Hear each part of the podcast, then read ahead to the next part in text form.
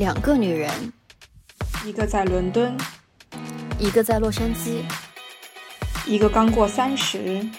一个走向三十。他们的生活怎么样？他们是怎么看独立女性的？欢迎来到二十三十，两个女人的聊天室。在这里，我们聊那些闺蜜间的话题，分享我们的人生。哎，我想问问，你们两位都是在 LSE？我们是本科校友，所以就，但是我们是很后面才认识的，就我们，you know，年龄差很多，没有办法。哦，所以是梁爽学姐也没有啦，陈学姐是三十，是这样来的吗？好的，好的。呃，然后我那我首先先问一下，你们是这个节目是一开始怎么想到要做的？然后大概已经做了多久了？我们就是两个人都很有表达欲，然后在那个当下的时候，我自己是想要开那个公众号或者是开博客，然后但是因为人在英国，我公众号搞不定。然后我其实当时包括想要开那个公众号的文章的列表什么，我都已经开始在准备，在找人聊内容啊什么的。然后梁爽来跟我聊天，说要不我们开个播客吧。然后就嗯，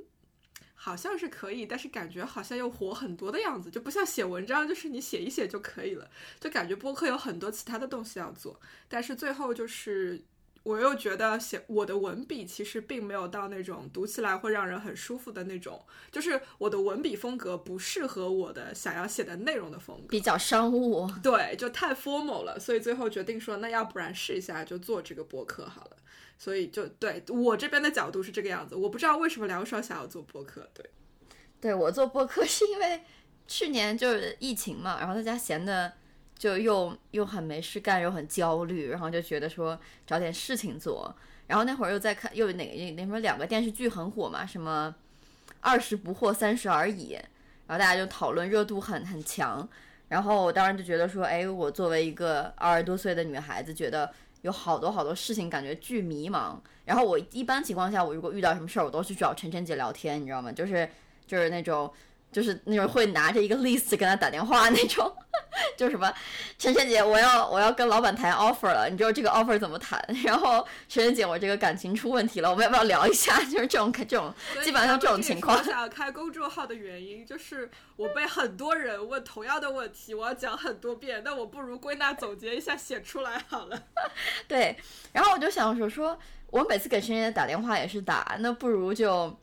就做个播客，感觉有就受众还更多嘛，因为很多我自己会问的问题，其实很多其他的我同龄的人也都会问嘛，也都会去问晨晨姐，我就觉得说，那不如做一个，然后我们两个就开始捣鼓这个事儿，然后大概去年十月份开始做的吧，咱俩。九月份开始准备的内容，然后第一期是十月份上的，然后当时就，呃，所以就从那个时候一直做到现在，就将近已经有九九个月，快十个月的时间。嗯，一开始的时候我们是周更，就每个礼拜出一期新的，然后到后面就比如说跟着疫情的跌宕起伏，两个人的生活忙碌程度也就跌宕起伏，然后就发现说，呃，其实一周一更有一点点过多。呃，再加上比如说一开始你可能因为你有这么多年的内容的堆积或者表达欲望的堆积，你可以有很多东西可以讲，但是到后期其实就进入了一个你自己也需要去做很多的功课去做 research 才能录一期节目的这样的一个阶段，那就变成我们没有那个能力或者时间再继续维持周更，所以我们现在就是等于两周一期这样。嗯嗯嗯。那你们在呃开始这个项目之前，都已经对这个公众号有一个定位上的规划，或者是更新频率上规划和内容风格的一个。规划其实有一个很初步的规划，应该说就是大致的一个方向。而且我们两个人等于都是第一次自己做这个内容，也是在一个摸索的阶段。其实一直到现在，我觉得我们的定位都还没有十分的清晰，只是有一些大致的方向。比如说，我记得那时候梁爽甩出一句：“我就是想要离生活、什么时尚、美食这种东西远一点。”我说好，然后就比如说，嗯，想要针对的是华人女性，然后一开始我们讨论的是在国内的二十三十岁这个年龄段的女性，但事实上你做到今天，你发现我们更多的听众其实是偏向于有过海外生活背景和经历，或者说依然在海外生活的二十三十岁的女性。另外，对于我来讲，当时比较明显的一个冲击，就倒不算是冲击，但是比较明显的一个现象是，呃，在我这个年龄段的女性，普遍来说就没有梁爽讲的这种那么多的疑惑，那么多的顾虑，那么多的这种。未知性，因为我们中间就做了几期之后，我明显感觉到了，我们收到的更多的反馈，或者说会来跟梁爽聊的人，比会来跟我聊的人更多。因为我的同龄人已经过了那个阶段，他们的人生阶段已经趋于稳定了，不像梁爽的同龄人，其实还在一个摸索的过程当中。所以，其实那个年龄群的听众更有共鸣一些。嗯嗯嗯。哦，所以说就是会有听众来各自找你们两位聊天吗？还是说就是朋友之间？我觉得是 mix 吧，就也有是呃梁爽的朋友，然后去找了他，然后经他来找了我，然后我我就直接跟他的朋友开始聊，嗯，然后我这边也有其实是之前就已经是朋友的人，然后来跟我聊完了之后，我再把我们的播客推给他说，哎，其实我们这一期刚好聊到了这个点，你可以看一看，你可以听一下。嗯，也有是通过播客找到我们的，就群里刚才要求我们聊这个解决实际问题那个女孩，其实她就是通过好像哪个平台的播客，然后找到的我们，后来加的在群里找到的我们的微信，然后来加的我们，也有通过播客认识我们，然后后来成为朋友的。嗯，你们会有那个微信的听众群吗？还是有有哦，但是很小，对，嗯，我可以加入吗？因为我可以啊。我们就其实挺安静的，然后但是每次聊的时候，你就会发现内容的走向以及深度经常出乎意料。就呃，今上次是聊什么问题？就是从月经贫困一路直接就聊到了什么，就是生育问题。然后而且就是男的会在那边发截图啊，然后各种参与内容，就其实还蛮好玩，就不太有那种。就内容其实还蛮干货，但是频率非常非常低，就活动频率很低。对，之前晨晨姐已经把那些来捣乱的，就是男性们全部都拒之门外了。哦，那个太搞了！就有一个有一个我我我的认识的人都不算是朋友，他就看到我朋友圈说有这个听众群，他就来加。然后以我对那个人的了解，我不相信他有听我们的节目，就我就去私聊他，我说哎。呃，你是你居然有关注我们的那个播客，我还挺吃惊的。他说对的呢。我说你觉得哪一期印象最深？然后他就随便讲了一期我们聊过的。我讲那期是最受欢迎内容，你知道吗？就是谁都知道那一期那个很 popular。然后我说那你有什么建议？就是有什么话题需要希望我们聊？然后他说你们为什么不多聊一些什么美食的推荐啊，生活时尚的推荐？我想。哦，谢谢你啊，这是最我们最不想要的东西。然后我就说对不起啊，就是我觉得你应该不是我们想要的那个，就不是，并不是我们真的那个听众，所以我就先把你从群里面挪出去了。我当时其实觉得他想来，是因为他大概知道我们大部分听众都是女生，然后就可能会来，可以来把妹或者来撩妹或者怎么样，所以我把他踢走了。踢走了之后，我发现他就把我屏蔽了，就朋友圈什么各种把我全部都屏蔽掉了。哦，特别高，他好小心眼。嗯，是的。嗯，哦，那那就嗯体现到另一个问题，就是你说你们的那个听众大多数都是女性嘛？因为你们讲的话题都是女性相关。那你们会觉得自己的节目的定位和女女权主义他们会有什么联系吗？还是说你们就是一个比较呃日常 level 的一些女性独立女性话题的讨论，而没有涉及到特别？我觉得咱，我觉得我和晨晨姐都挺女权的，只是我们两个很拒绝在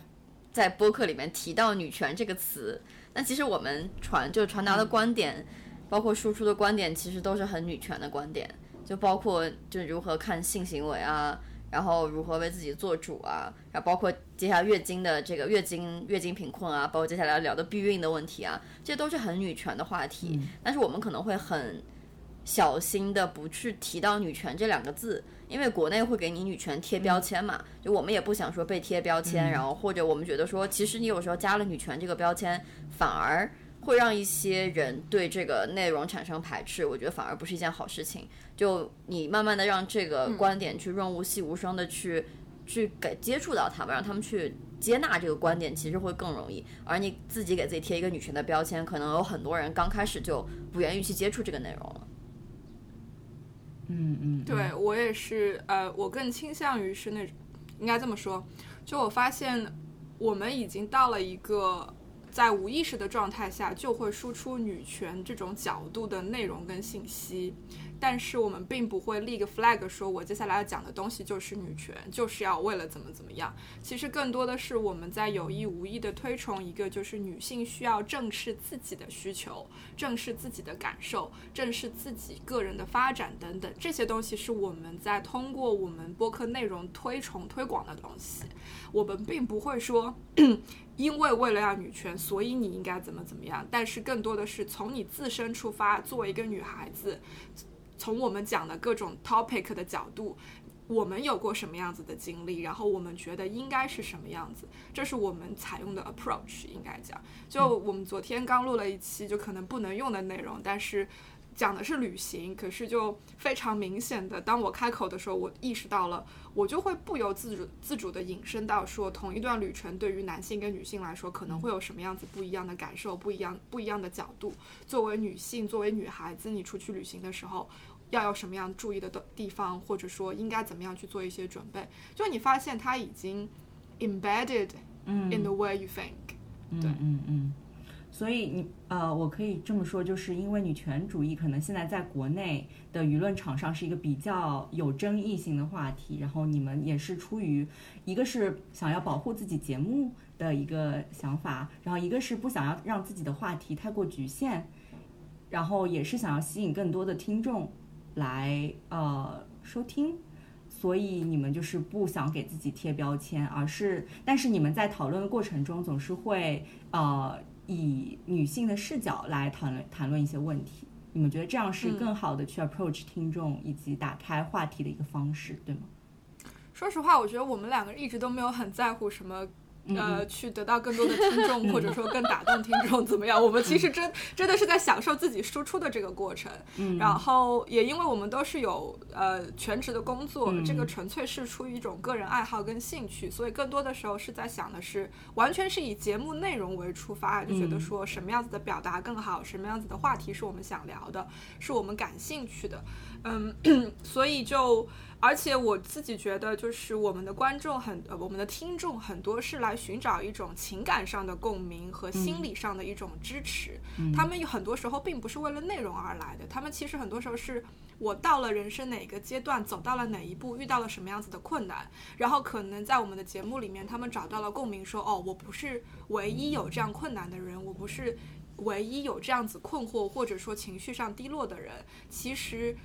主这两位主播也走也经历过，这两位主播也有过类似的这种。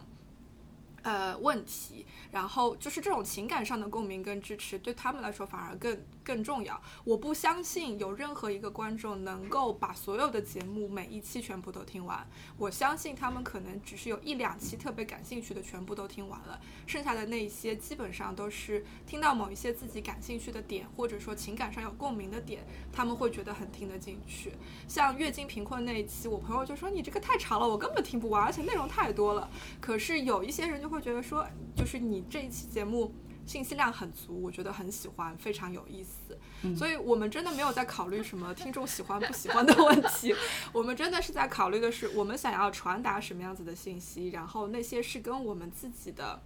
观念、三观是一致的，然后我们需我们想要有这样子的发声的途径，然后不管它能够多久以后或者多快的时间影响到什么样子的人。这是就是我们想要传递一种正正能力，就是 positive information 跟 message。嗯嗯嗯，了解。嗯，所以说就是你们目前还是把播做播客作为一个 passion project，嗯，呃，没有再用它有一些盈利或其他的。没有，没有。嗯嗯嗯嗯，那你们会也也就是不会比较在意那些收听量或什么的，对吗？还好。我觉得我们从来没有认认真真去分析过数据啊，然后看什么。呃，听收听量啊，然后看回馈，就是其实没有，但是我们能够做到，就是收到的 feedback 或者怎么样，我们都一定会去去去看，然后可能回复的有的时候会慢一些，但是我们一定会回。嗯，嗯我们大那我嗯，我们大概发现，就是如果你要追收听量的话，可能聊情感问题会是一个就是收听量的大户。然后，但是我们肯定不可能说每期都去聊情感，因为女性面临的困境绝不仅仅是情感上的，就你经济上的、社会上的、政治上的都有。就这些是我们也想聊的内容，就不可能说完全为了去迎合听众，然后去去去只做听众喜欢的内容。我觉得这个也不是我们两个想要表达的。对，嗯嗯嗯嗯，所以说你们有在 balance，就是呃听众的喜好和你们自己的表达欲，而且我我听下来感觉你们是更倾向于自己的表达欲这一块，对对吗？对，嗯嗯嗯，很好。那我想问一下，你们这个现在有在哪些平台进行分发自己的内容？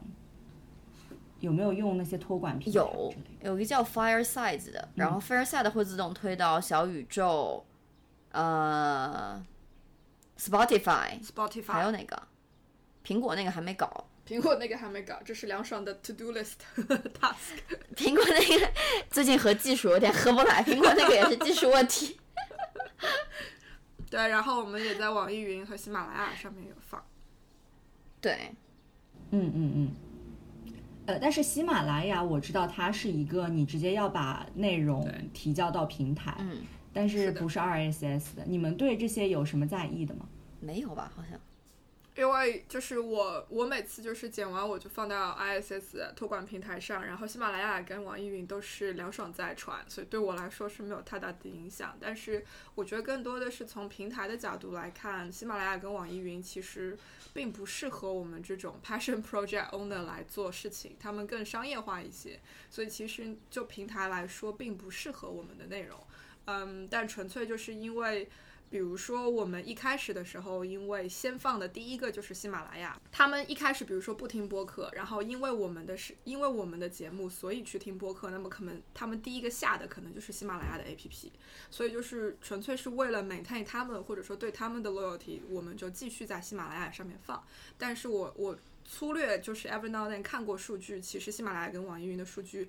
非常假，然后没有很多就是真实可可真，就是对我们来说价值不是特别特别的高。反而是小宇宙，因为它整个平台就是大家都是在做这个 passion project 偏多的情况下，小宇宙的呃听众的这种 engagement 啊，然后包括它的数据啊什么的，你会觉得更 meaningful 一些。嗯，而且小宇宙从播客设计来讲，它本身做的就是播客平台嘛，就网易云和喜马拉雅，其实喜马拉雅更偏有声书了，然后网易云更偏音乐，然后所以它不是为播客设计的。像小宇宙的一些功能，比如说在某个节点上，在某个时间点上评论，就评论的很有针对性，其实是是很多听众很喜欢的。然后我们也慢慢发现，慢慢的我们的观众，呃，我们的听众也都慢慢迁移到网小小宇宙了，基本上大家还是更喜欢那个呃交互吧，我觉得。嗯嗯嗯，啊，那你们还会有一些其他的什么社交媒体或者平台在运营吗？比如有播有微博的账号？没有，我们两个好好好懒哦。我们有一个领英上的那个，我们开了一个 company page，但是那个纯粹是为了把这一段经历放到我们自己各自的领英的那个 experience 上面去，所以那个也不是很更新的很多。另外，这个就会涉及到就是我跟梁爽的工作性质上面，我的工作基本上完全是对白人世界，所以其实我在做一个中文的播客，对于我的职业来讲，并没有太大的这种联系。嗯，所以然后我的领英是完全针对于我的全职工作的内容在在运营的，所以其实我有我有一点点就是刻意在弱化那个方面的这种这这两方面的这种连接了，应该说。嗯嗯嗯，好呀。所以怪不得我想本来想要在微博上面联系你们，但是没有找到，找不到我们，我只能通过那个 那个胡学长，就是有点不好意思，还麻烦他了。嗯，好，是啊，挺正常的呀。是的，是的。然后，然后我接着想问一下，就是关于一些受众，因为其实刚才也有聊到一点，你们说你们的受众大多是一些有海外背景的华人女性，这个你们是怎么发现的呀？是他们给你写信，你们知道，还是从后台看出来的一些？从评论里能看出来吧，因为你能从评论里明显看到这些人会看在海外的电视剧，然后对海外的，比如说，比如说我看最近那个留言提到那个 Hamilton 那个音乐剧，我觉得没有海外背景的人不太会去看这种音乐剧的。一是中国没有音乐剧的消费的文化，二是你如果不懂海外文化，其实你可能看不懂《Hamilton》那个音乐剧。我是觉得，所以像从这种评论啊，还有包括我们看到有一些联系我们的人的 profile，就有些人会介绍说，哎，自己在澳洲留过学，或者是在哪里留过学，然后来联系到我们呢。我们大概发现说，哎，其实大家其实都会有一点点海外背景，对。但是有也有也有没有的，因为我记得在有一个平台上有人吐槽说我们两个讲话夹杂英文太多了，然后他听不懂，所以可能这种人就不太会有海外背景。我觉得咱俩夹的英文还都挺简单的那种。嗯，对对，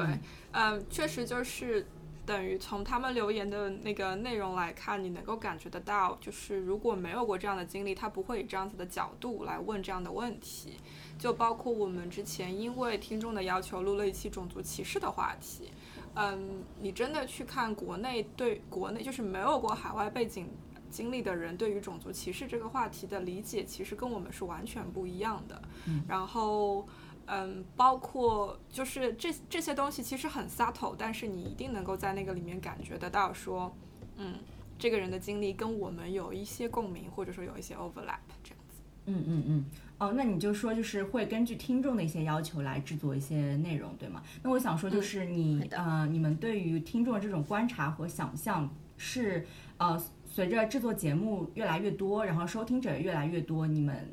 呃对听众的这种想象是有改变的吗？比如说一开始你们想要吸引的是哪一些，然后现在吸引到哪一些，然后也决定把自己节目的定位向那个方向调整，有这样的一个过程？有的，我觉得，我觉得刚开始可能我们。觉得国内的听众会比较多，就至少说可能就有一些可能在国在国内工作或者生活，对吧？但后期我们发现，就是我们在聊很多国内的话题的时候，确实很难戳到这些人的痛点，因为我们两个没有在国内，比如说躺平，对我们没有在国内工作过，然后我们不是很真实的了解说国内的工作是什么样的环境，是什么样的情况。是真的怎么卷的，是到什么样的程度，所以我们就慢慢发现说，哦，那我们其实有共鸣的，还是说有一点海外背景的这样子的人，所以慢慢也就调整了我们的一些什么选题吧。因为我们开始的选题就会跟着国内的热点热点走，比如说躺平内卷，其实就是国内的一个热点嘛。然后，但是现在我们觉得说，那既然其实我们的观众也不是这类人，那我们不如就。去聊我们自己真正关心的话题，因为这些我们关心的话题，其实也是和我们有相似背景的人所关心的话题。还有刚开始可能有一点点想说，因为陈姐在伦敦，我在洛杉矶嘛，有一点点想说，哎，国内的这些就是呃，可能国内的女性听众，他们会不会好奇说，一个女性在国外的生活是怎么样的，或者说对你在国外的经历感兴趣？但我发现其实也并没有，就好像还是那些真的在国外生活过的人会比较感兴趣。嗯。嗯嗯嗯，哎，那他们呃，那他们一般和你们联系的话，除了就是评论，然后有时候发邮件，还有一些什么其他的方式可以联系你？没人发微信跟评论，没有邮件。哦，没有邮件。嗯嗯嗯嗯，那微信的话，就是从微信群找到你们，或者朋友这样找到你们，对吗？对，基本上是。那有没有什么比较印象深刻的一些呃沟通或者互动？让你觉得有点意想不到。印象最深的就是劝劝一个被老板 PUA 的学妹辞职，然后没有成功。怎么会这样呢？就是他已经意识到自己被 PUA 了，所以来找你咨询，但是你还是没有劝成功。不是，他是一个梁爽认识的人，然后应该某一次在你们家吃饭是吧？对还是怎么样？就梁爽应该是见证了他整一个。进这个公司，然后到目前这个阶段的全过程，然后在那个中间，他来跟我聊过，然后我甚至还跟他打过几次语音电话，啊，甚至教他怎么辞职，辞职信怎么写，然后帮他各种分析利弊，完了之后回去就被老板一个啊，那我给你加点钱吧，啊，那我给你怎么怎么样一下，就是一一颗糖。就把我们三个小时或者两个小时聊的全部都推翻了。我们为此还录了一期节目，就是如何对职场 PUA 说 no。还有比较印象深的是那个从木吧，就在群里。哦，不是，我不知道他叫从木，我只知道他，我只知道他叫 Mike。从木。从木嘛，就是你记不记得他当时对我印象比较深，就是对有一次从木，就是我们聊女女权话题嘛，他就强烈建议我们两个去聊一下这个经济问题，就比如说谈恋爱谁谁怎么花钱呀，怎么送礼物啊，他发了好长好长的那个私信给梁爽，就是一点一点一点，然后包括层层推进，说可以从这一点可以衍生到聊什么问题，然后可以衍生到聊什么问题。其实但基基本上都是从经济角度出发，然后比如说两性里面经济的角度，然后我们由此衍生到去聊父母跟孩子之间经济的角度啊什么的。所以就对他那个非常非常的认真，特别认真，而且他在群里面也特别的活跃。是个男性吗？是个男性，对，对，因为在月经评论那一期之后，他在群里发了很多各种避孕方式的那个信息，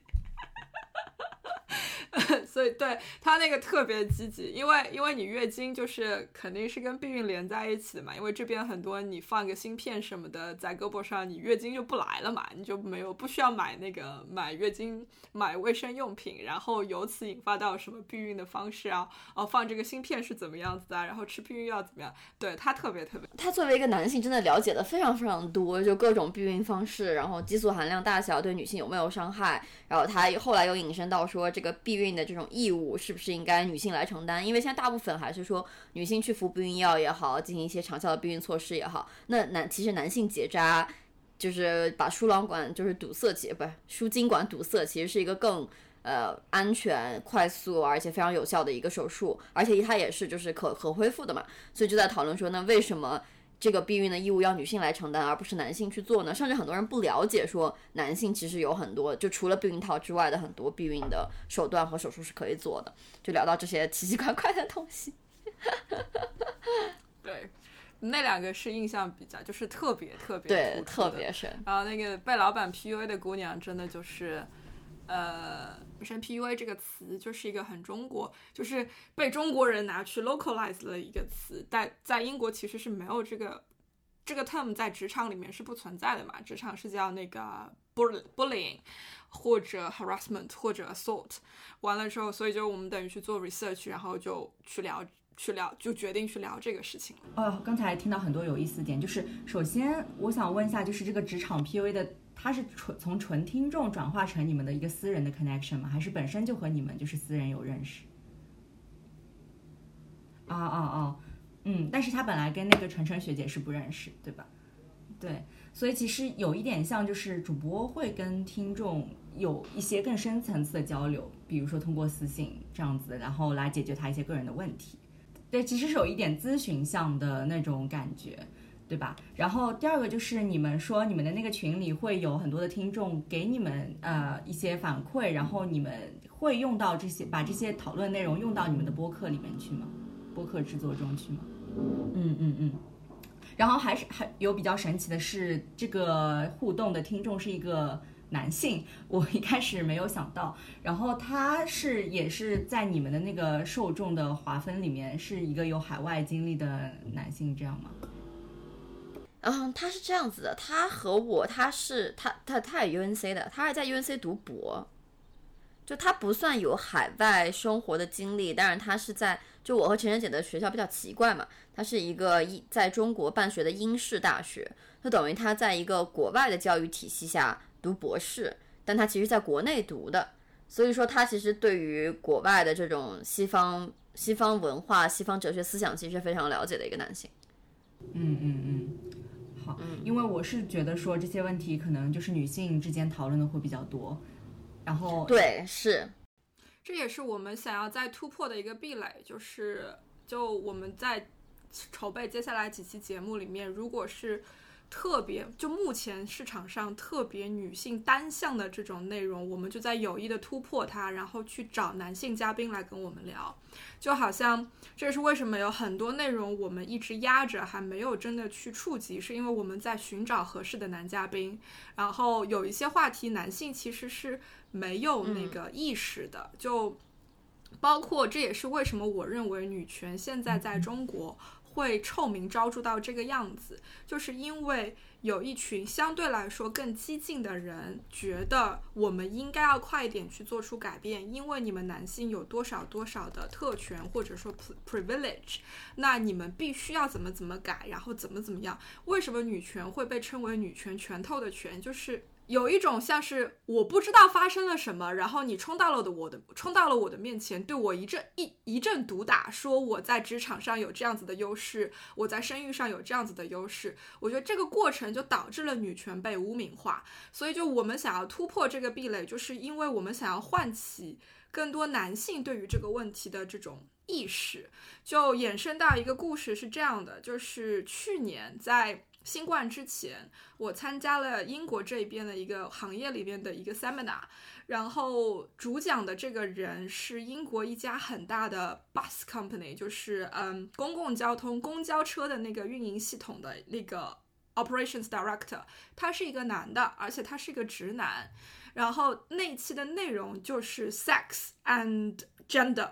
就是在公交车行业这个 gender。Gender inequality 的问题非常非常的严重，十个司机里面有一个女司机就已经很厉害了，所以他的那个一直在做的，他工作内容的很重要的一部分就是如何吸引年轻人加入公交司机这个行业，还有如何吸引女性加入公交司机这个行业。他的其中一个很明显的点，他就是说。我们已经从业的公交车男性司机是不知道这个工作氛围，他们他们营造的这个 working culture 对于你女司机有多么的不友好。就举个例子，司机的休息室里面会挂裸女的海报，然后女厕所会被占用。因为没有女性司机用，那你好不容易招一个女性司机进来，人家连上洗手间的方办法都没有，那你让人家怎么就是没有，就是就是不会有那个 willingness。可是男性不觉得，就是那些男司机不觉得这有问题啊，海报挂那就挂那了，我觉得好看就好了，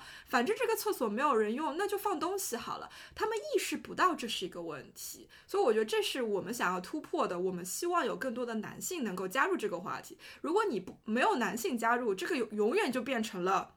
对面那群女人又在搞事情，那你就没有办法去打破这种传统的印象。嗯嗯嗯嗯，所以说就是你们是，我觉得你们在女性女权女权主义的光谱上是偏向再温和一些，然后是想要激起两性之间对话，嗯，对吗？对，嗯嗯嗯嗯，那所以我。会想问说，你们那个群里的那个异性的声音会比较多吗？挺多的，我觉得异性声音比比同性的要多。他们只是声音多，还是在人数上就是已经对半开？人数上并没有，没有没有，人数很少。对，但是我发现女性很多时候更多的是，就是女性表达的观点反而偏温和。就是男性他会他不同意，他会直接跳出来讲，或者说他会真的去表达自己的观点。但可能女性站出来表达自己观点的人是少数，可能更多的是我们发了一期节目，然后呃，就是下面可能应和一下这种。嗯嗯嗯。对，那你们会觉得就是这些听众他们和你们有一种呃 community 的感觉吗？他们自己和包括你们自己的感受，他们自己之间。我觉得是有的，然后当然也是因为我这边的听众其实是占少数。就我们节目刚刚开始的时候，真的是梁爽那一边吸引到了绝大部分的我们的 initial audience。然后我这边我能看到的就是，比如说我有几个亲朋好友，就包括有有我的亲戚，就是表妹啊什么的，真的是会每一期听完给我发 notes。然后梁爽那边也收到过，刚开始的几期也收到过听众，就是他的朋友做的非常认真的 notes，就。你就感觉到了，就是那种共鸣，其实一下子就已经找到了，然后这个就已经衍生出去。所以我们拉这个群的时候，就感觉没有太多的很身份的那种感觉，大家真的就是有什么就说了，或者说就是进来了就进来了，不会觉得说好像我到了一个异空间，然后需要一个重新适应的过程或者怎么样。我觉得其实是没有的，我们没有那个 barrier 在那边。嗯，我同意。可能也是因为我们的 community 比较小的缘故吧，因为我们确实没有加很多人到里面，而且我们在其实微信群建的还蛮早的，而且我们只在就是只在就等跟等于只收罗过一批观众，然后后来就再也没有再也没有就是跟很多人提起，或者说公开的放过群的链接或者二维码什么的，所以很多人可能也没有这个途径进到里面。对，然后可能就如果说有人真的问起说你们有没有微信群，我可能说哦会有，然后会加别人。对，呃，那我想问他们的 notes 会在其他的平台上帮你们 circulate 吗？就比如这一期很好，然后再会不会，基本上都是私人发给我们的。都是私人对这个，我觉得就是因为我们的内容是一种很私密的内容，所以其实大家更倾向于觉得是单向在跟我们交流，然后他们也许听节目的时候也是觉得我们在单向跟他说。我发现整体来讲，他们在平台其他平台上去宣传、去转发的那个。频率其实不高，这也是为什么。就回到之前我讲的点，我觉得我们节目更多的时候是给了他们一种心理上的支持跟情感上的共鸣，所以就决定了所有的这种 user behavior 就非常的 personal，非常的 intimate。嗯嗯嗯，是。那我们既然讲到就是 intimate 和 personal 这种感受，我就想问说，你们觉得播客它作为这种声音媒介，它和其他往常比如说公众号这种文字型的媒介是更容易建立起这种 intimacy 吗？和听众之间？我觉得是，我个人觉得是的。对，你们的感觉是一个直观的感觉，还是说在做的过程中会觉得，呃，听众会更容易和你们产生连接之类的？我的感觉并不是从做的过程当中来的，是我自己作为一个听众来的。就是我其实播客听的不多，但是我是有针对性的，就是比如说，就你有其他的问题聊到，比如说怎么样去准备内容啊，然后会不会去听别的播客啊什么的时候，嗯。我信息的摄取是非常杂的频道，然后有阅读，有网上的浏览，有自己专门去做 research，有跟别人聊天。但是从声音媒介这个方面的摄取，一个是有声书。然后有声书其实是占主体，完了之后才是播客。然后我听播客纯粹是为了去看别人家的播客是什么样子的形式，比如说去听他们的录音质量，然后看说我们在哪些地方可以从那个里面学习到一些什么，怎么样去改，或者说怎么样去提升，或者说不用提升哦。其实很有名的播客，多少多少那个听众的播客，他们其实也是这个样子的。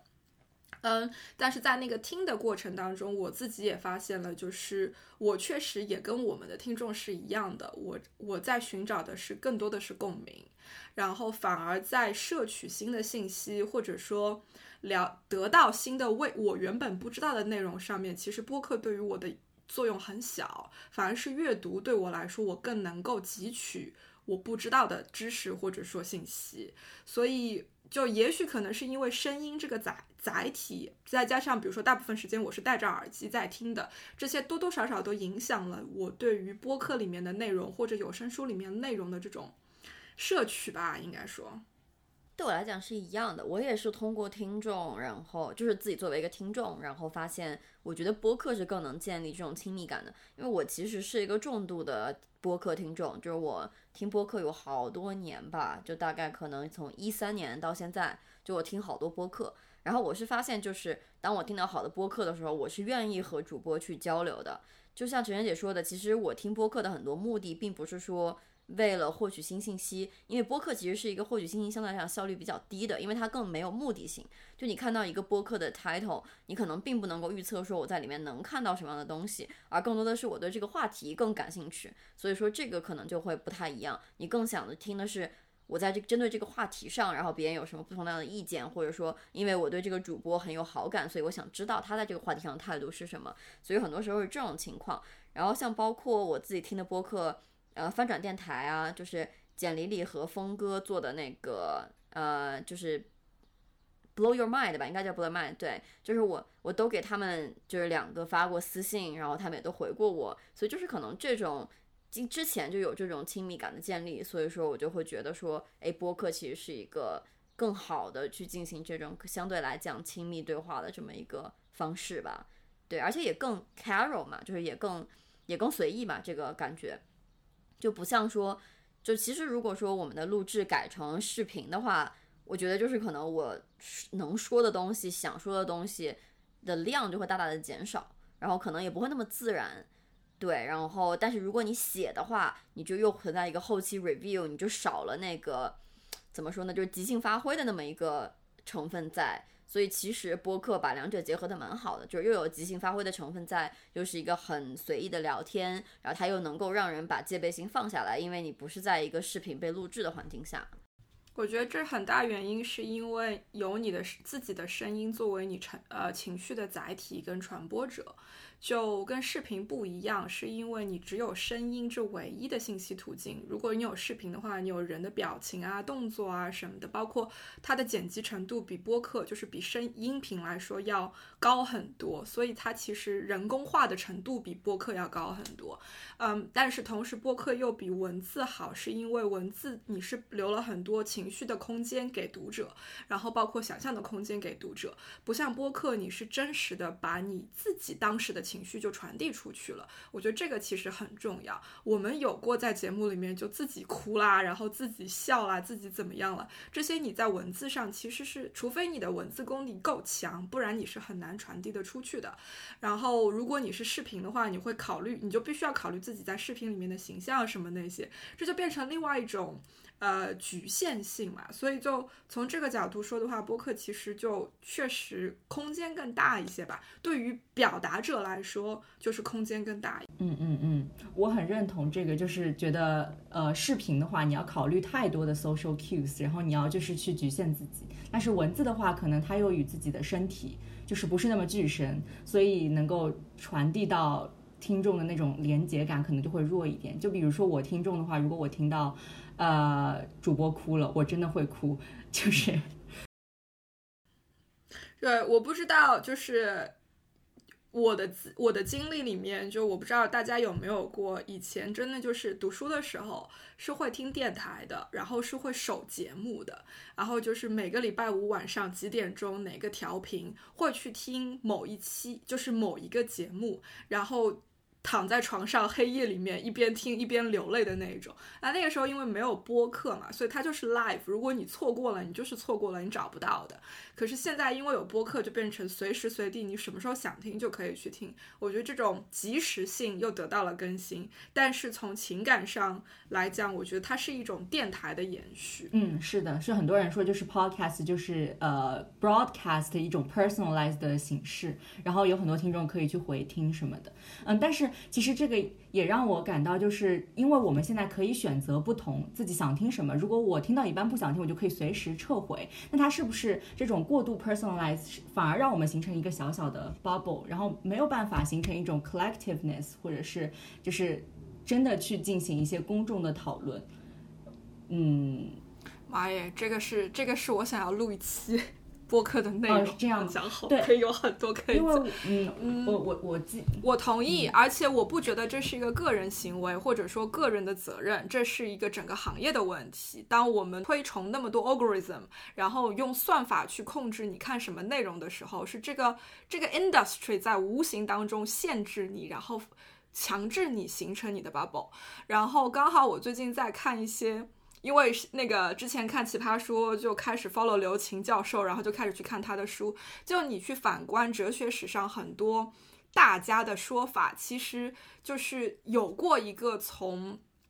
呃，群体性到个人性的过程，然后再到个人性走回包容性的这样子的一个过程。可是我们现在在逆转这个过程，就我们现在所有的这些 algorithm，所有 social media 背后的算法，就是在反包容性，因为你只一直在看，你在不停的被 push 的看到单一的跟你契合的声音跟观点，导致大家越来越不能接受跟我不一样的观点，或者说你跟我的想法不一样，或者说你跟我的思维角度不一样。我觉得这是一个悲。AI，但这不是我们个人一个就是能够去单独去改变的。我自己是有意的在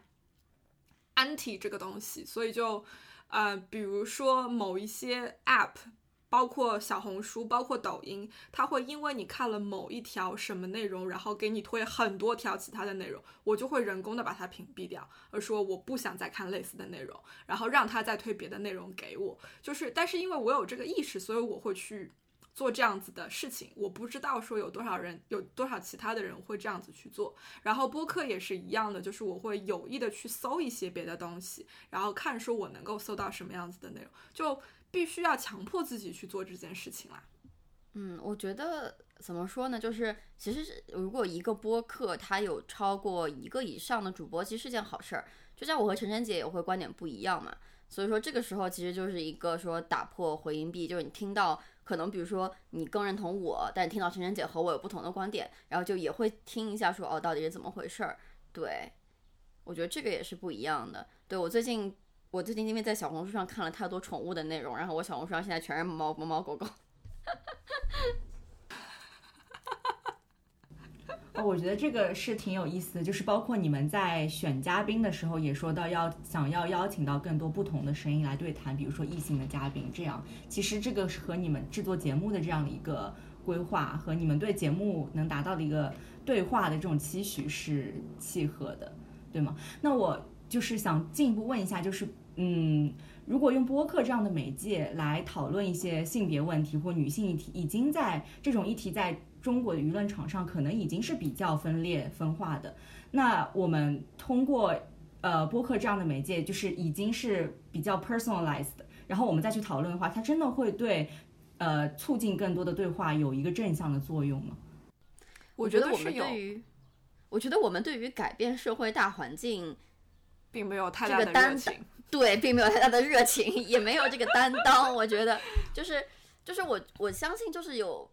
我其实觉得，就是全世界有百分之九十五的人，可能都是没有办法 engage 到我和晨晨姐的播客内容的，因为我们的经历就决定了说，有这些经历的人就是少数，然后有这些想法的人他就是少数。其实我们想做的更多的是，就是把我们能够触及到的那些人，然后把这些有对这方面有好奇心的人，然后能够去让他们看到就是另一方的观点、不同的观点，甚至就包括我们。周围很亲密的好朋友，他们是怎么想这个事儿的？然后可能说帮他们去梳理一下思路，或者说帮他们去看一些新的视角，这个是我们两个感兴趣然后想做的事情。至于说社会大环境那百分之九十五的人如何 engage 到这个话题里面，我觉得我们两个。一没这个能力，二确实确实没有那个没有没有那个热情，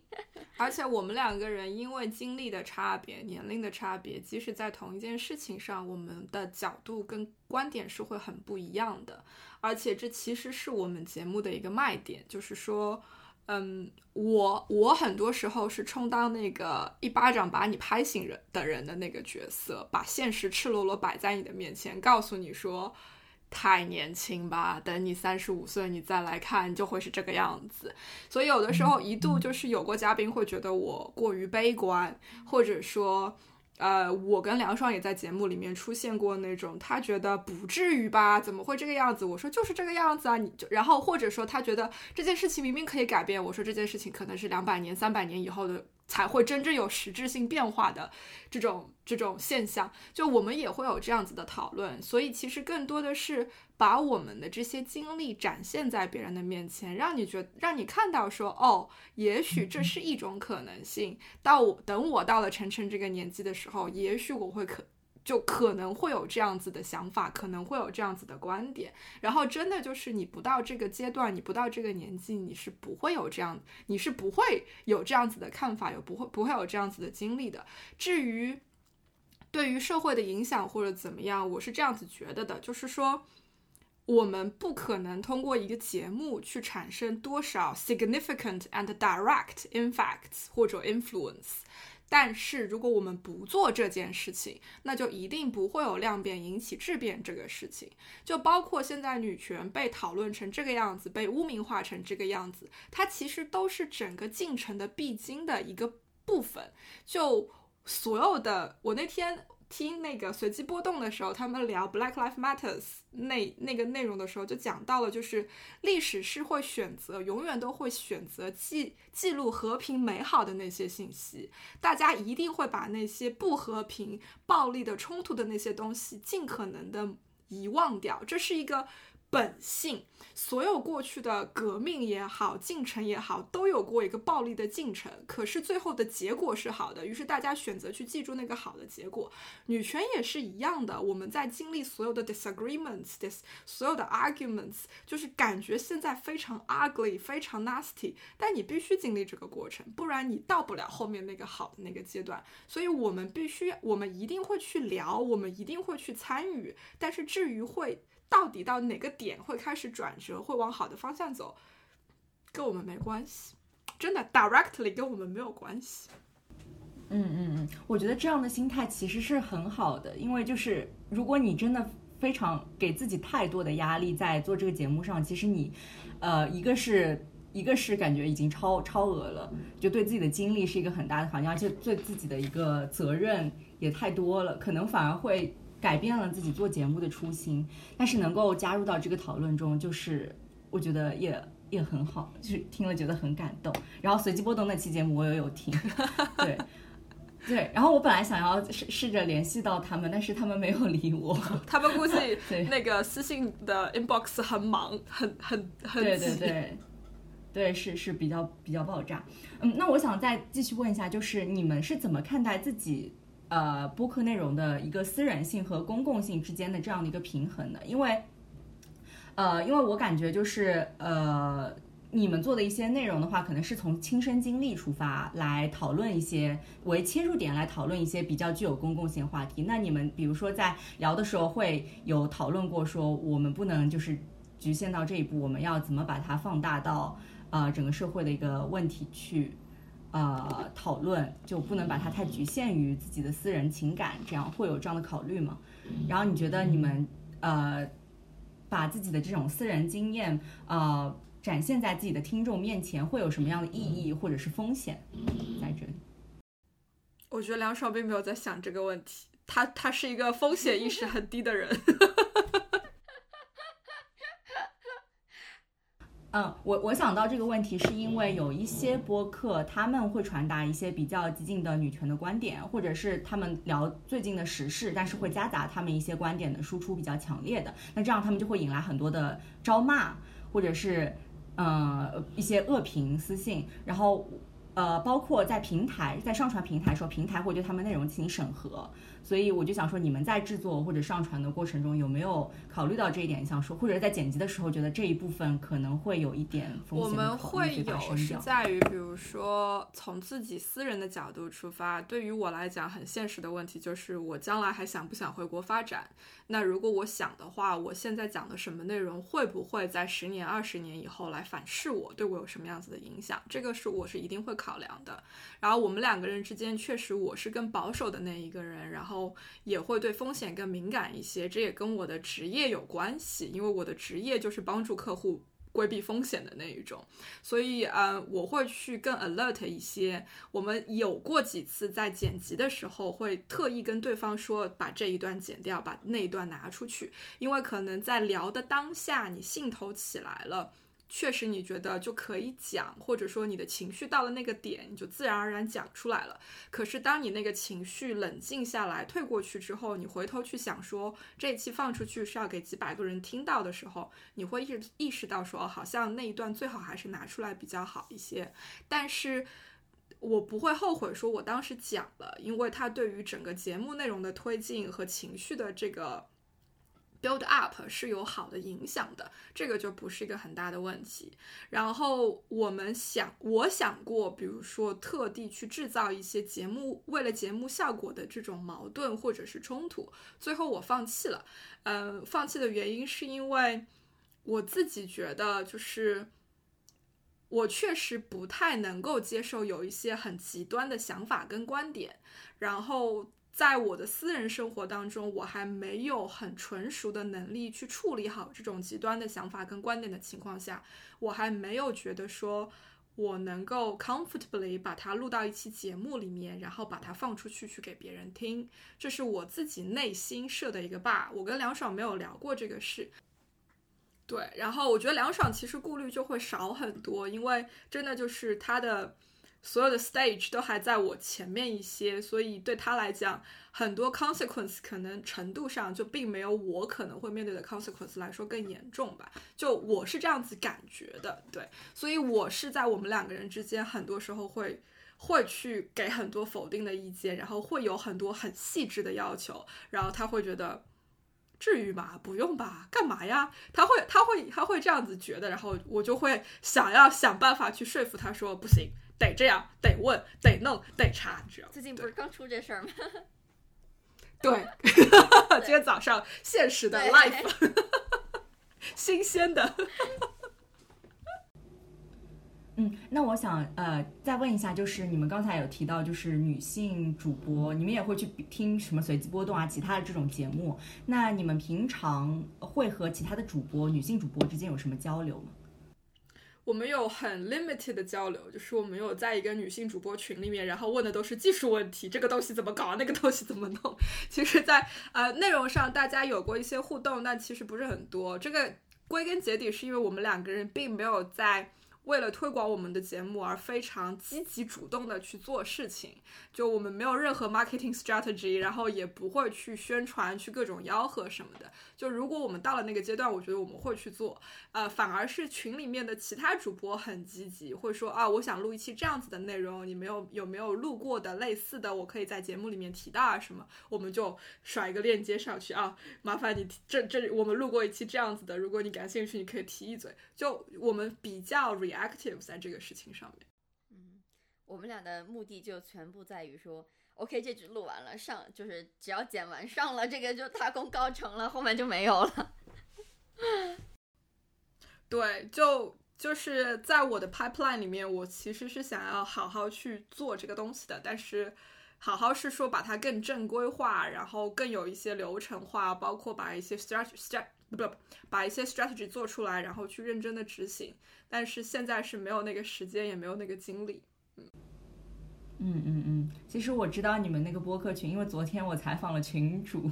就是那个 Simona，然后他我也不知道他有这样的一个群，我是在看他最新的一期节目的时候，他说我建立了一个女性播客群，然后他们推荐的几期节目，我一看有二十三十，我想你们肯定在那个群里。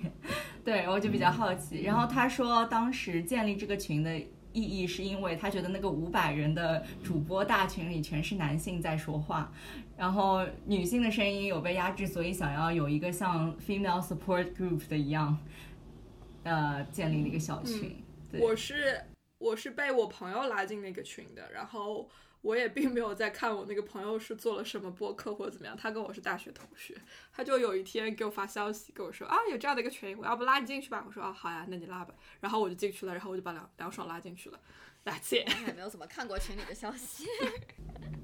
嗯嗯嗯嗯嗯，好。但是我觉得其实女性主播之间，就是主包括播客这个行业都是很靠 network 的。我们可以看到很多串台，你没有做过串台的？还没，我们应该会做。哎。和那个问题就有问题青年，就是那个嗯，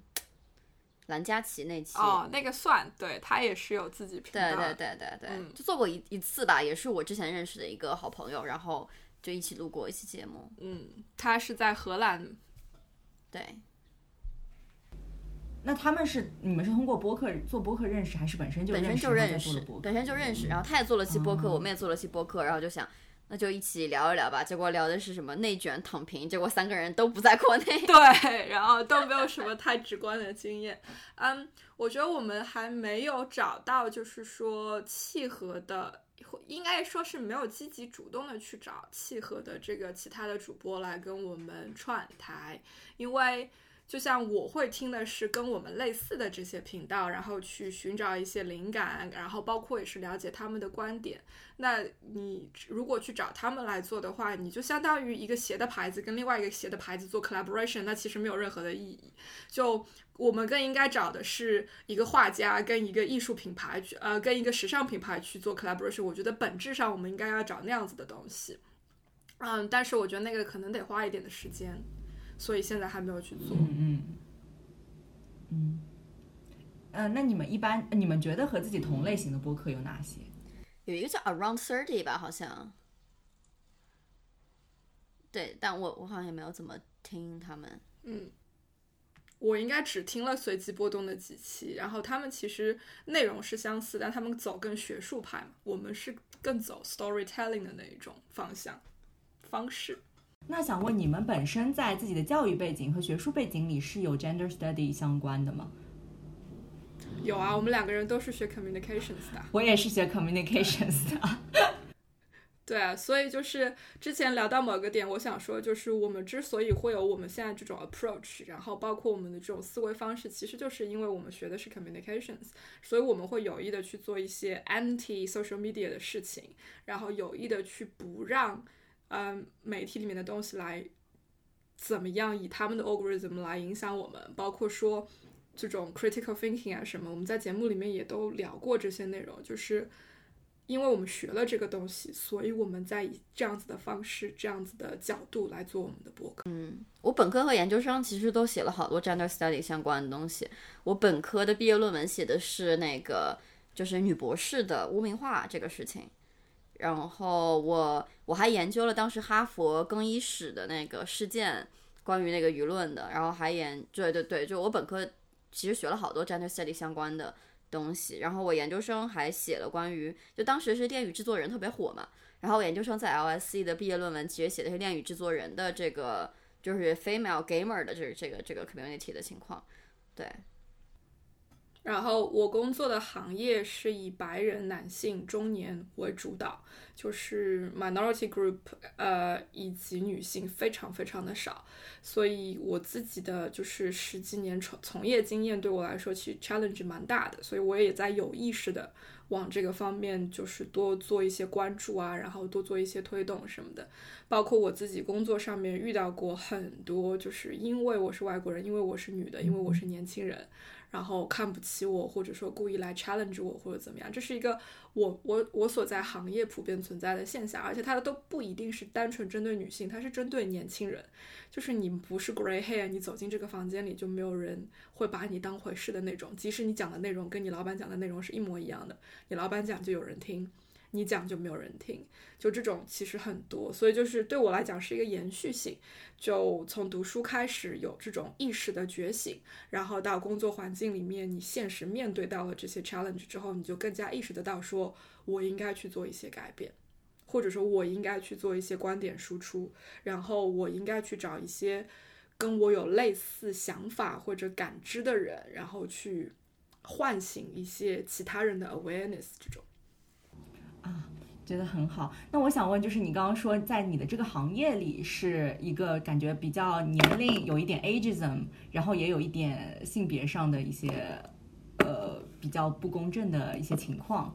对吗？那我想说，在嗯，在播客的整个生态里，你们作为女性主播的一个感受是怎么样？因为有人会觉得说，播客这个是一片净土。Compare to，比如说微博什么的，觉得播客是一片净土，然后对于呃性别问题或者是 gender 是比较 friendly 的。你们你们对这个呃是有什么想法吗？我反正没有感受，我感觉我没有感受到特别多吧。我们还不算就是播客 community 非常核心的人，我就知道我们俩也比较少，然后我们也不在群里活跃，对，所以就没有什么太多感受到类似的这种。但是我没有觉得就是在播客这个媒介上，就是男女的这个 dominance 有差别。我觉得可能在一些比如说文字啊，或者在其他的领域会有，但我觉得播客反而是没有。就我自己关注的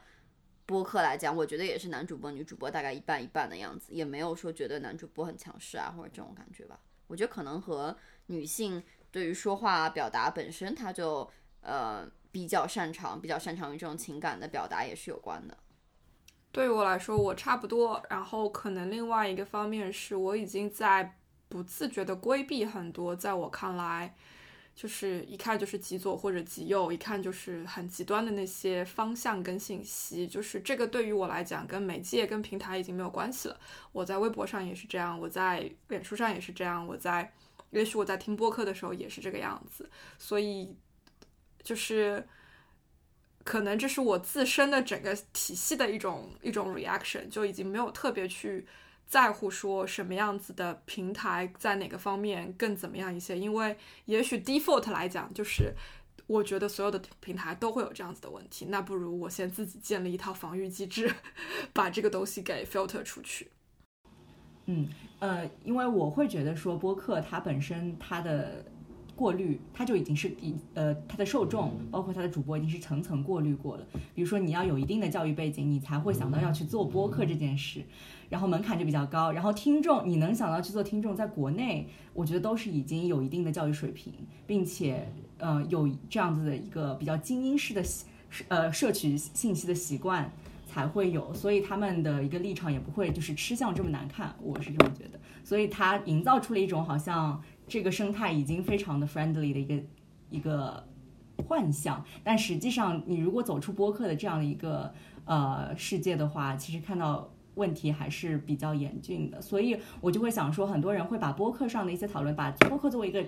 引起讨论的出发点，然后我们更多的讨论，公共的讨论是发生在其他的平台上，有一个这样子的迁移的一个过程。嗯，所以我就想说，比如说随机波动，它的主播他会把每期节目转发到播客上，然后大家在那边讨论。但是你们好像没有这样的一个平台迁移的一个过程，对吗？嗯嗯，没有。要做吧，感觉是工作量很大的样子。我们我们两个是连那个节目内容更改都不愿意做的人，更不要说迁移到别的平台上去去讨论了。就我们没有我们没有那个激情，我觉得，而且。确实，就像你讲的，我发一个一百四十字的情绪非常激动、非常极端的 comments，就是微博评论非常的容易。可是我要耐下心来听完一期六十分钟甚至九十分钟的节目，其实是很难的。更不要说在这个过程里面，我要继续慷慨激昂的来批判你或者怎么样。确实，就呃从这个筛选的角度来讲，你要能够。足够的成熟，不管是在知识储备层面还是情绪管理层面，然后来 interact，就是在播客的这个环境里面去做 interaction，确实就把很多键盘侠就 filter out 出去了，然后也确实就限制了，比如说你平台上面呃听众人数的增长啊什么的，因为就是一个相对来说播客的世界里面更加的温和一些，没有那么。数据 driven 或者怎么样，确实我觉得就很不一样。你看公众号的平台点击量是多少，点赞量是多少，转发量是多少，阅读量是多少，就是非常赤裸裸的摆在你的面前。可是我们播客那么多节目放在那个地方，你很可能现在七月份，二零二一年的七月份，然后你二零二零年十月份的一期节目突然被翻了牌子，也是很有可能。所以它整个。战线就要长很多，所以玩法确实是不一样吧。我觉得确实也，我觉得生态确实比较 friendly 吧。至少有一些主播会来找我，就是说，哎，挺感兴趣的。你也做了期播客，我也做了期播客，大家整体的感觉都是非常非常友好的。嗯，但是刚才提到它和比如说公众号这种已经比较成熟的流量。驱动的一些平台，它的玩法不一样，所以也导致就是播客它的盈利模式和商业模式不太确定，所以导致这个行业好像一直都比较局限，没有办法展开。虽然我个人的感觉是，播客由于小宇宙这样的一个国内的平台的一个崛起，可能它会未来在中国能够发展起来。不知道你们对于这个？它未来走向成熟或者走向一个成熟的商业模式有什么看法？因为我觉得，如果要让你们像你们这样的创作者，特别是女性创作者，能够有持续的这样动力去呃生产内容，passion driven 不是很够。我也不希望只是大家靠 passion driven 靠爱爱发电。所以你们会觉得说播客未来在市场上这边会有更多的支持吗？你们乐观吗？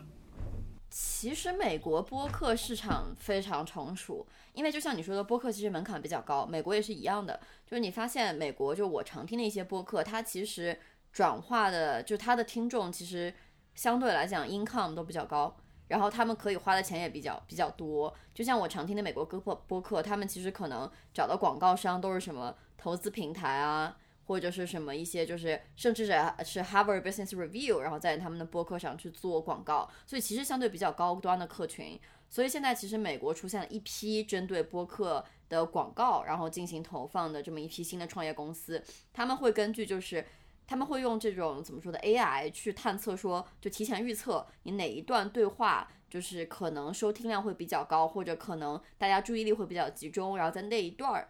之后或者之前去插播一些相对就是像插播一些播客相关的广告，其实这个在美国就生态已经慢慢起来了。我觉得国内也会有这个趋势的，因为毕竟你吸引了一批听众在这边，这波这批听众都是有消费能力、愿意花钱，同时又有自己的这种消费的消费的这种 preference 的。那其实我觉得最终生态还是能做起来的。对我觉得不需要走公众号那种。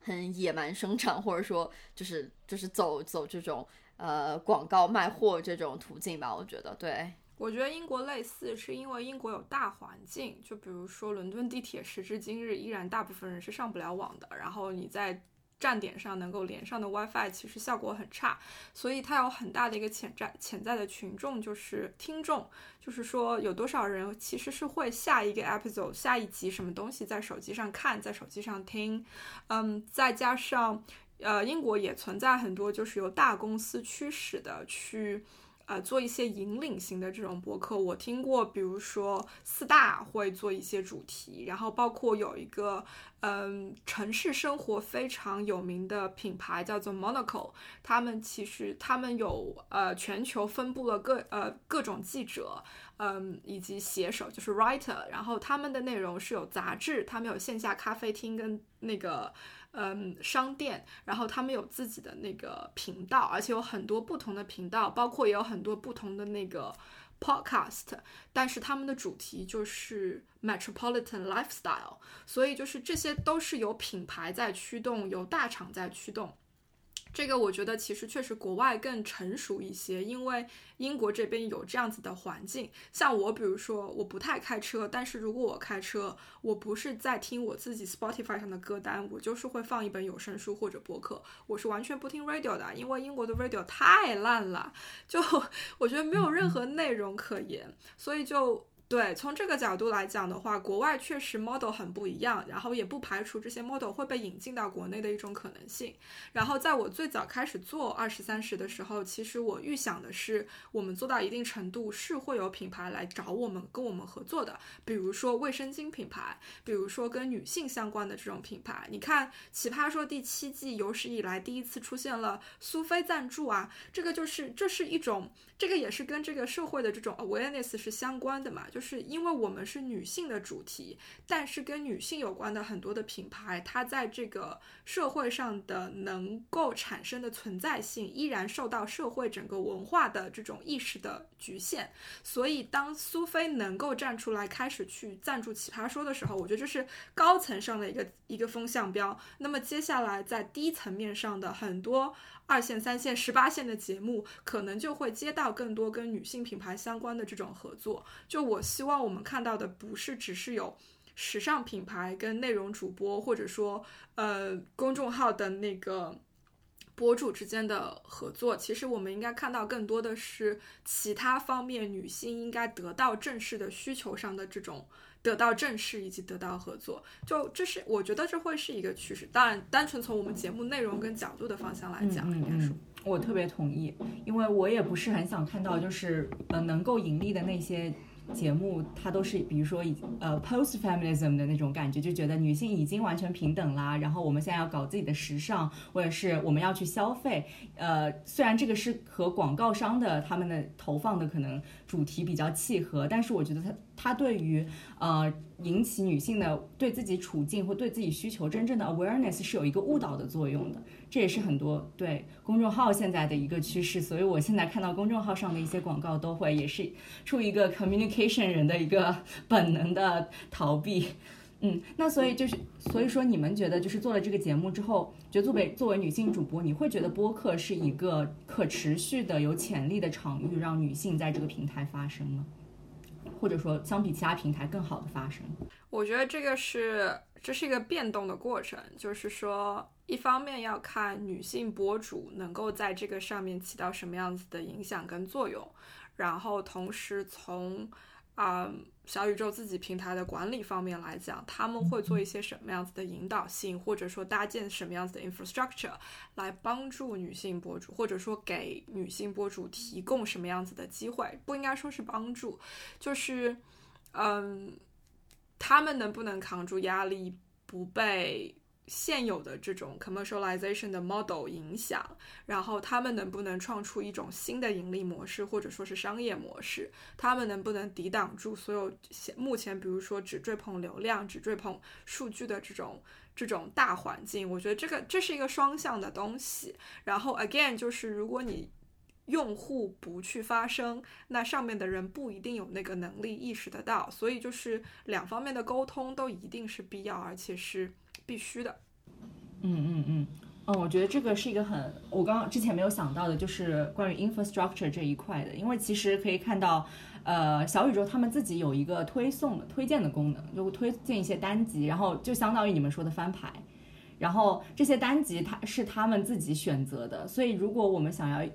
改变这个平台的一个能见度，让一些优质的节目被看到的话，其实呃，他们平台有很大的权利在那边。对啊，就是我觉得这是不能忽视的，而且其实是现在的意识还不够强的一个方面，就是平台自己的算法决定了很多东西，然后这也是为什么，比如说国外有 SEO 嘛，Search Engine Optimization，因为谷歌的算法决定了你一个公司的业绩，在这样子的情况下，谷歌怎么样能够做到没有性别歧视、没有种族歧视、没有不违背商业道德，他自己有他自己的流程，有自己的 infra，有自己的那个呃系统去做 planning 的同时，如果用户不去发声，不去 feedback 给他们，其实这个这个就是一个 monopoly。所以就如果你不去突破这样子的 monopoly，那我不觉得说这这个走向是对的，因为它就是一个。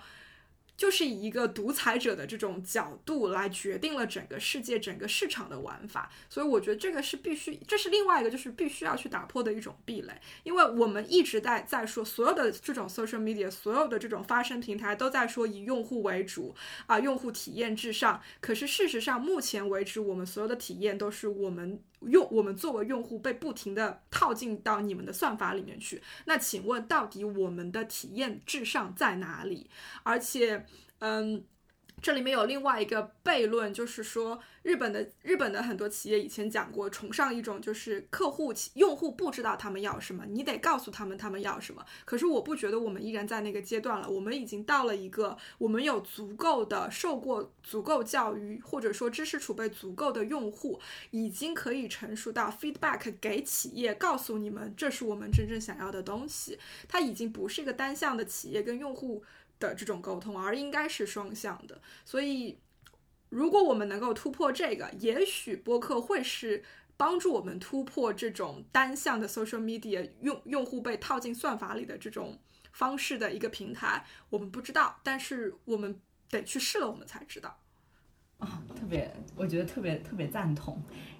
就是对于平台这一些的讨论。那我想最后就是再问一个开放式一点的问题，就是嗯。觉得在播客这样的媒介和呃场域吧，这样的一个声音空间和场域，你觉得主播做的这些事情对于中国的女权的这些讨论的发展以及推动性别公正有什么样的意义？就是它的政治潜力，你们能看到吗？因为我会觉得，就是为什么性别的呃性别议题相关的播客或者讨论，呃，在播客这个场域非常的活跃，是因为我们很难讨论其他的政治话题。呃，这也不一定只是在播客，而是在其他的公众平台，所以它变成了一个就是大家，嗯，大家 political participation 比较活跃的一个一个场域。然后我也昨天访谈的时候有听说，在播客的群里，那些平台的负责人会告诉你们，在某些时期哪些话题不能说，说了就会被删之类的。所以我就会想说，就是在现在这样的一个情况下，就是性别议题是。具有，呃比较大的空间给我们进行一些政治方面的讨论，然后又有了播客这样的一个场域，你们觉得这样子，嗯，我们是不是可以就借着这个风口或者借着这个机会，在这样的一个场域推动一些性别公正？然后你们做的这些事情，嗯，会觉得有什么样的意义吗？或者说你们对于这个播客的潜力比较乐观吗？在推动性别公正这一块？我我我觉得我对于就是还是改变周围人的态度，我觉得我是乐观的。我觉得我们也确实改变了很多周围人的态度，甚至让很多人知道了很多两性的话题。然后我觉得这个是好的。但对于说如何形成一个大的这种嗯 political movement，我我心里其实是存疑的，因为我我不觉得女权这个场域它有一点说，就我觉得大家的目的是不一样的。就女权我们分很多种嘛，就是包括你。有有激进的，然后有温和派的，然后有社会主义派的，就是这个都不一样。然后大家每个人达到的目的，甚至你建立的理论基础都是不一样的。那你其实很难说我们所有人有一个目的，然后一起去推动这个 political movement。嗯，就我觉得会很难形成这样子的变化，因为大家要的东西不一样。嗯，对，所以我觉得说我更乐观的是说，我们能够慢慢的去改变周围人，然后可能几百上千，我觉得已经是很好的效果了。但你说要形成这种大的 movement，我觉得一很难，二我觉得它不一定是一件好的事情，因为就是当有这个大的 movement 的出现的时候，就意味着你要强行的去。让不一样的声音变得一样，那其实我觉得它也不一定是一件好事儿吧。对我来讲，嗯，我觉得这个不是通过播客这件事情能够带来多少实质性的影响或者改变的，因为从两性的认识的角度去看的话，它不是跟它不是单一的说你看了什么书，你听了什么东西，你就能够达到。嗯，你你的你的两性观就可以被颠覆或者说被改变，因为我自己感觉，包括比如说你的家庭成长环境，然后你的受的教育的这些内容，其实他们的影响力更大一些，所以就变成了我们。我们是能够通过播客的内容去颠覆我读书十几年学到的这些东西吗？还是说我们能够通过都播客的内容去颠覆你从小到大看到的你们家庭里面的这种两性的关系以及生态环生态的这种环境吗？我觉得其实这个里面的呃机遇成本很高，因为不是说你听了多少多少内容就一定会怎么怎么样的。就衍生出去的一个例子是，呃，西方很多很崇尚这种，你知道，就是所谓的 soft skill 怎么样去培培训，怎么样去学习，然后 hard skill 是你自己的知识储备那一部分。很多人的 soft skill 上了一百个小时、两百个小时的课，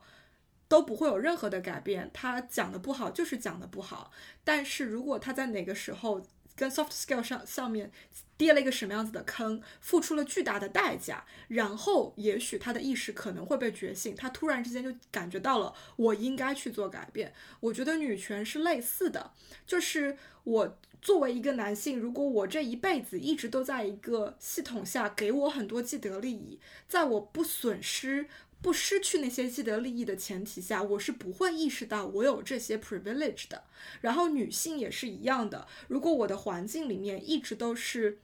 男性就应该有更多的 privilege，在我没有一个事故让我意识到说你拥有我没有的东西，这对我来说是不公平的前提下，我觉得这是很难被唤醒的。所以就这个东西的基就是。It's all about chance。就如果没有那样的一个出发点，从个人的角度来讲是很难去形成一种转变。然后你再要去把这样的一些，把这些人去说 align 起来或者怎么样，我觉得就是要更难一些。就我们不被逼到那个绝境上，我觉得是我们不太有可能能够通过播客这样的载体去联合起来，去推动一个政治一个政治议题，然后达到什么样子的 scale，达到什么样子的 scope。嗯嗯嗯。嗯，但是我觉得，嗯，如果乐观一点的看的话，其实我觉得它能够，就是你们刚刚说的 raise awareness 方面有很大的作用。然后 raise awareness 之后，我们要怎么样的推进，可能是，呃，在另外一个平台，通过另外的渠道。所以我还是认为播客是一个像是一个火花开始的地方。但是至于它最后变成什么样，是，呃，可能有其他的方式在进行。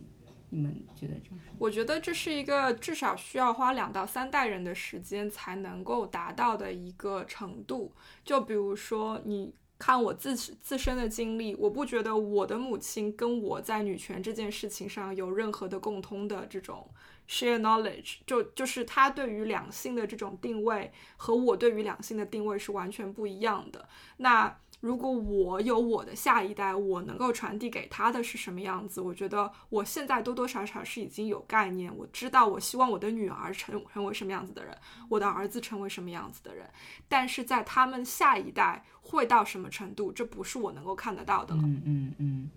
对，这是有需要一个时间。但是呃，昨天采访的那个哦妈妈的主播，他们的节目就是会有母女对谈，然后包括呃讲述一些母亲的生育故事。其实我觉得播客其实呃也是一个代际之间一个沟通的一个方式。比如说你如果分享一篇很长的文章给你的长辈看，我我妈肯定不会